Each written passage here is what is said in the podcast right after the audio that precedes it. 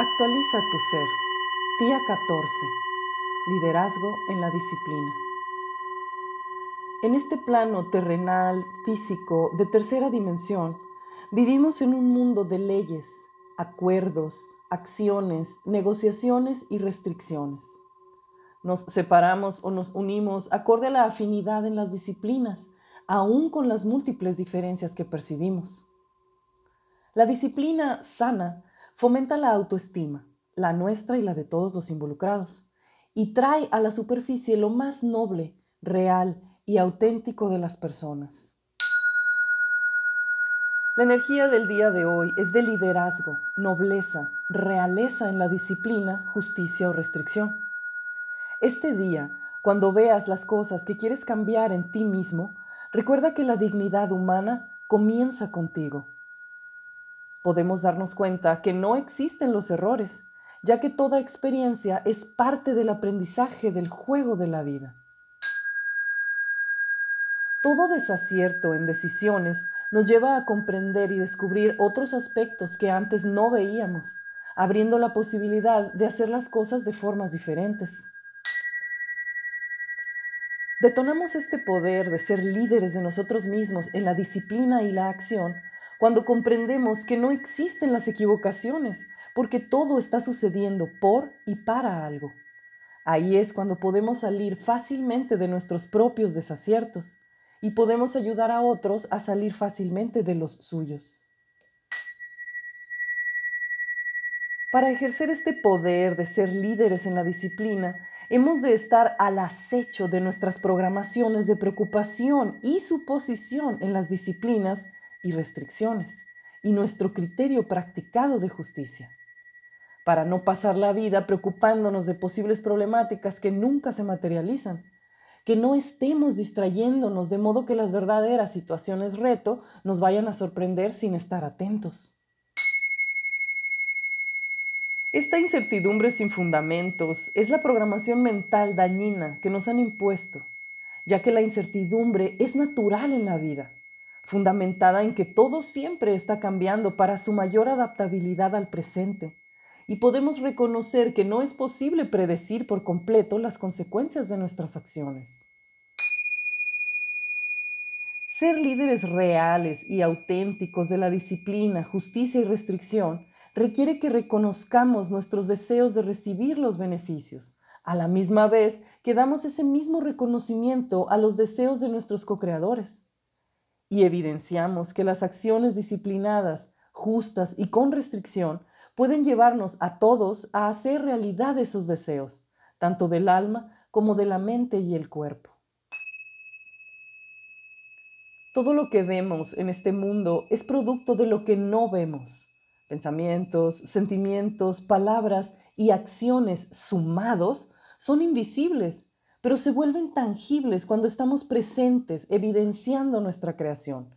En total, conforman nuestra voluntad verdadera, nuestro verbo que irradiamos hacia todo y hacia todos.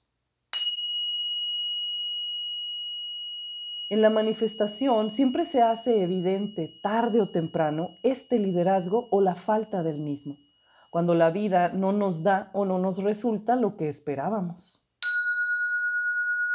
Lo fácil, cuando no nos hacemos responsables de nuestro liderazgo, es atribuir a elementos externos los problemas que nos han sorprendido, que no contemplábamos ni esperábamos encontrar.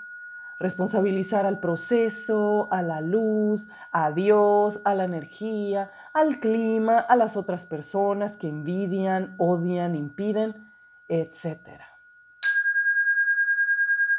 Lo practicoso es reconocer que todos los componentes que enfrentamos aún los inesperados y los no contemplados, provienen de aspectos internos proyectados en nuestra realidad y en todos nuestros vínculos.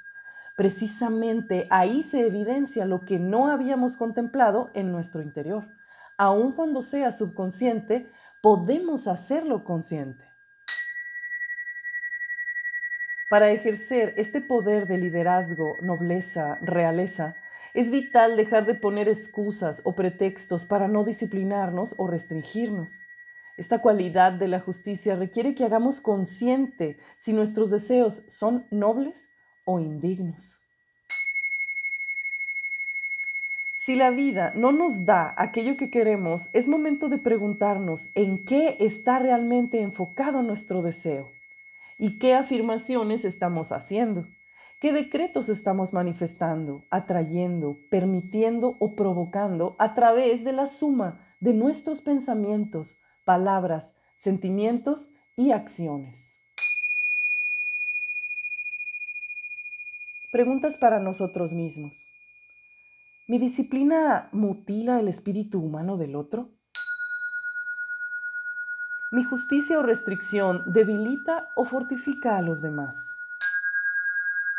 ¿Soy capaz de reconocer los elementos internos que hacen que mis deseos no se realicen? ¿Culpo al medio ambiente o a otras personas cuando algo no resulta como planeamos? ¿Siento o comparto el mérito cuando logro lo que pretendí con mis disciplinas? ¿Soy parte de algún grupo o colectivo donde pueda compartir mi liderazgo? ¿Soy líder o director de algún grupo o comunidad con fines nobles? Ejercicio del día. Hoy aprovecha para ser sincero contigo mismo.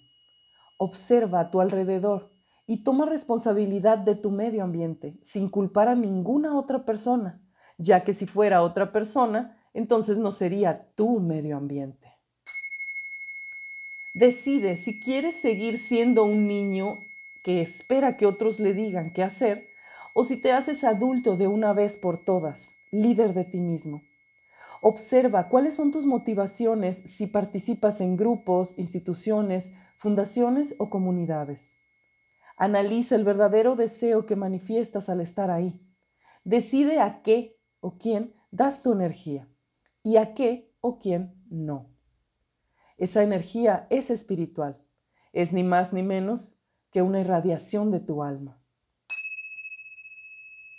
Hoy, cuando disciplines, hagas restricción o justicia, foméntale a la persona el respeto hacia sí mismo que tus co-creadores también son líderes de su creación disciplinada.